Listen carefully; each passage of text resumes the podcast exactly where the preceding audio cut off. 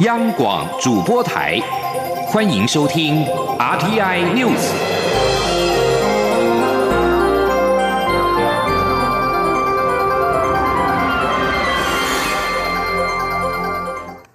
各位好，我是李自立，欢迎收听这一节央广主播台提供给您的 RTI News。面对即将举行的美国总统大选以及刚刚落幕的中共五中全会。对台湾可能造成的影响，蔡英文总统今天召开国安高层会议，在会中，总统就中国的军事威胁、区域安全、台美关系、两岸关系、跟国内的政经稳定和未来经济发展等五个面向做出阐释，并强调政府有信心也有能力应对各种不同的状况，要请国人放心。记者黄美宁的报道。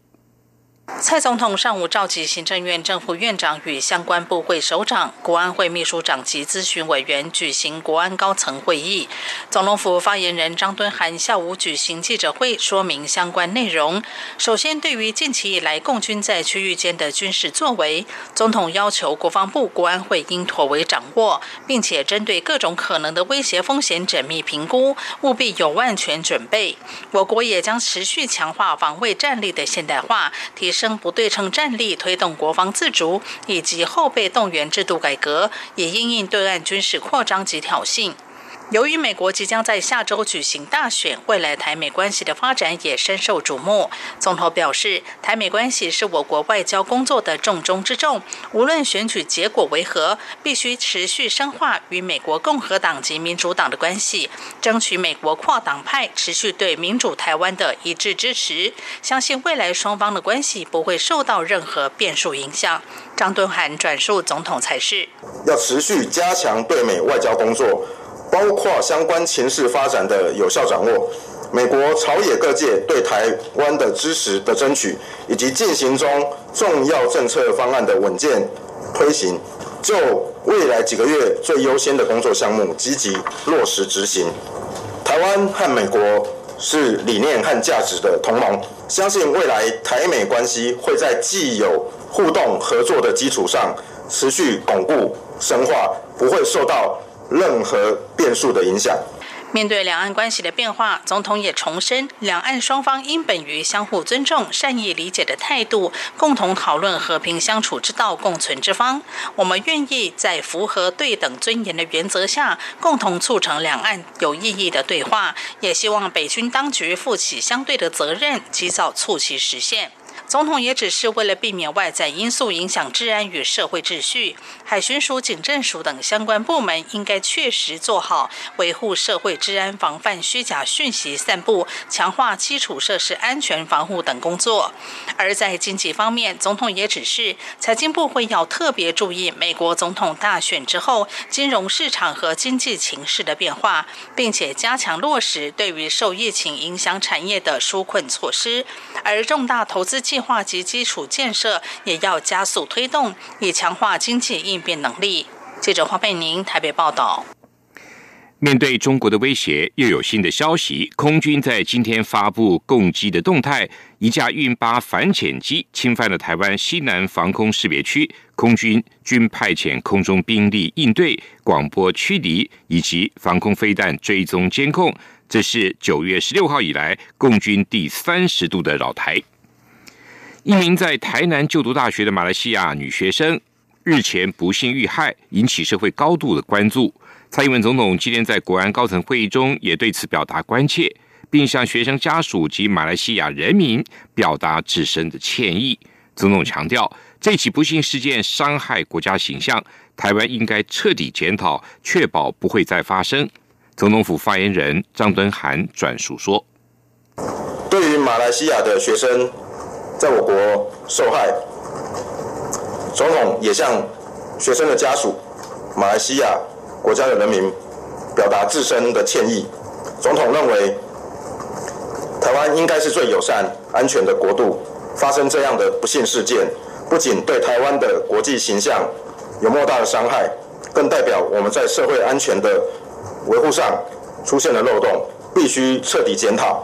确保这样的不幸。不再发生。俗称武汉肺炎的 COVID-19 境外疫情持续的高烧，为此，中央流行疫情指挥中心严拟寄出边境紧缩的秋冬专案。不过，业界忧心国际经贸往来恐怕因此提早进入寒冬。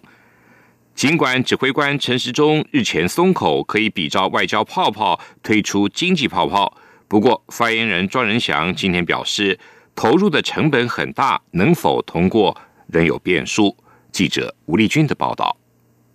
武汉肺炎境外疫情持续蔓延，迫使英国也考虑跟进德国、法国的脚步，重启封锁令。中央流行疫情指挥中心指挥官陈时中日前更透露，将祭出边境管制更加严厉的秋冬专案，引发业界忧心，台湾重度依赖的国际经贸活动及商务往来，恐将提早进入寒冬。尽管陈时中日前松口，可比照。外交泡泡推出经济泡泡，事先提交好的商务活动防疫计划，让具备特定身份的商务人士入境时免隔离。三十一号又再度说明，只要符合来台必要性及动线分离等两大要件，即可让入境的时间快一点。不过，指挥中心发言人庄仁祥三十一号面对媒体关切经济泡泡，目前。前规划的具体时程，却指出投入人力成本浩大，能否通过仍有变数。庄仁祥说：“经济泡泡的部分，目前还是在规划当中啊。不过，因为类似这样没有进行所谓的居家检疫，往往都需要耗费我们政府比较多的人力，或是相关事业比较多的人力去做。类似像上次这个外交泡，就是美国卫生部长来，或是捷克团来的那个状况，就是专。”人专车规划动线的这个部分，这些都需要投入很多的成本，所以到底最后会不会过，我想都要考虑这些因素才能够确认。此外，对于日本三十号调降对台湾的疫情警示等级，未来台湾民众前往日本无需缴交 PCR 阴性证明，入境也无需裁剪，但仍需居家检疫十四天，同时也尚未开放一般民众观光。至于台。台湾是否会针对日本提出相对应的调降措施？庄仁祥则表示，指挥中心每两周会滚动检讨一次中低风险国家名单，但目前日本并不在此列。中广电台记者吴丽君在台北采访报道。台湾今天再添一例 COVID-19 境外移入病例，为六十岁的国籍男性，按五五六。今年二月到印度工作，十月二十八号搭乘外籍航空返抵台湾，并在昨天确诊，将同班机前后两排八名乘客及机上十一名国外机组员列为居家隔离对象。台湾目前的水情较为吃紧，由于十一月开始即将进入长达半年的枯水期，水利署正在加紧推动抗旱工作。水利署今天表示。观察台风闪电的路径，有机会为北部甚至中南部带来降雨。非常期待台风闪电能够为台湾挹注水量。今年是一九六四年以来首次没有台风侵台显著的降雨。六月至今，主要的水库集水区的降雨仅约历年的平均值两到六成，使目前的水情较为吃紧。水利署副署长王义峰表示。行政院长苏贞昌日前拍板投入新台币十四亿元，推动紧急抗旱方案。目前相关的招标建制工作正在紧锣密鼓的展开，包括新竹海淡厂的新建、抗旱水井的建制、连通等。下周也会开始启动桃园地区水资源厂的相关运用。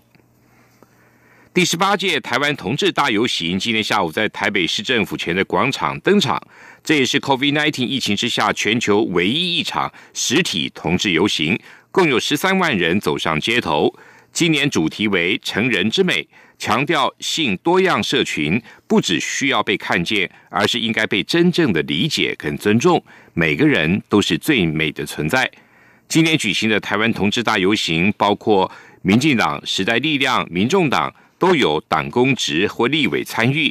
国民党青年党团也不顾党内压力，加入了游行队伍。记者刘品希的报道。台湾同志大游行三十一号下午在台北市政府前广场登场，除了许多性平团体、学生团体、人权团体、多家企业代表，还有多国驻台办事处共襄盛举，包括民进党、民众党、时代力量、国民党青年团各主要政党也都现身游行队伍中。民进党副秘书长林非凡与多位立委市议员等党公职人员组队参与。林非凡表示，民进党今年共有三十多位党公职报名参加，是历年人数最多的一次。他强调，去年通过的同婚专法不是平权运动的终点，台湾社会距离真正的平权还有一段距离。未来民进党会继续努力，让每个人都拥有没有歧视、能被理解的环境。他说：“从最近这一阵子，我们看到非常多的讨论，呃，其实也代表了台湾社会距离真正的平权还有一段距离，还有一个努力的空间。那所以今天我们在这边带领所有的党公职，大家在这里也是希望我们在我们的公职的身份，或是我们在我们的岗位上面，能够尽可能的推出平权，尽可能的让大家认知到这个社会上还有很多的朋友，他们期待，呃，未来他们处在一个没有歧视而且可以被理解的环境。”那我想，这是今天我们参与这场游行一个最重要、最重要的意义。时代力量由党主席高玉婷亲自率队参加，与立委王婉玉、陈娇桦等党公职一同走上街头。高玉婷表示，呼应本次游行主题“成人之美”，时代力量主轴定为尊重多元、守护性平，幸好有你，教育一起，希望能够透过教育推动台湾的性别平权意识，培养孩子的性平观念，并了解尊重多元的珍贵价值。立委王婉玉并指出，时代力量会推出跨国同婚法案，保障这些朋友的权利。民众党则由立法院党团总召赖香林、立委高鸿安率领幕僚团出席。发言人蔡俊伟表示，民众党一直以来都支持同志相关权益，今天特别以行动表达支持。赖香林也指出，有些关于性别人权的立法还没有完成，民众党在国会会想办法跟其他政党一起努力。国民党青年团也顶着党内反弹的压力，带领多位党内青年共襄盛举。此外，包括立委叶玉兰、郑丽文、议员徐巧芯也到场力挺。团长陈柏汉表示，参加同志游行与党内一定会有冲突，但他们会持续沟通，也会把今天所搜集到的意见带回党内，跟持反对立场的立委继续沟通。央广记者刘聘熙在台北的采访报道。美日同盟满六十周年，正面临中国的军事挑战。日本陆上自卫队研议明年实施动员约十四万人的演习，规模空前。因应包括中国武力侵犯台湾时，日本如何避免波及？日本读卖新闻报道，上一次日本实施大规模的演习是冷战时期的一九八五年，当时预设苏联侵攻北海道的状况。这次预设的是日本的西南群岛有状况。中国侵略攻击的情况，报道说，自卫队严议实施大规模演习的理由之一，就是中国频频在钓鱼台海域入侵领海，做出挑衅行为。但日本政府目前戒备的是台湾有事，也就是中国武力犯台的情况。南亚国家斯里兰卡官员今天表示，在历经两年的法庭诉讼后。法院裁定，将位于首都科伦坡港自由港贸易区两百四十二个存放有害废弃物的货柜全数送返英国。同时，这也是斯里兰卡在今年九月底将重约两百六十公吨的二十一个货柜废弃物送回英国之后，再度将非法入境的洋垃圾送回原来的国家。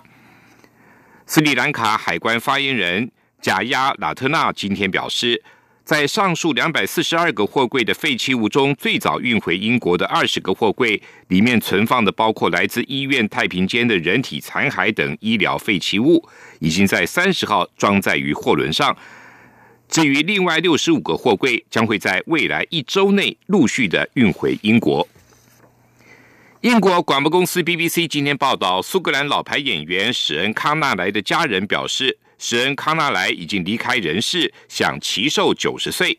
史恩康纳莱最为人熟知的是他在《零零七情报员》电影里面饰演詹姆斯庞德的角色。他同时也早在电影大荧幕饰演詹姆斯庞德的演员，并且曾经先后主演过该系列电影里面的七集男主角，以及获得了三座金球奖。以上这节新闻由李自力编辑播报，谢谢。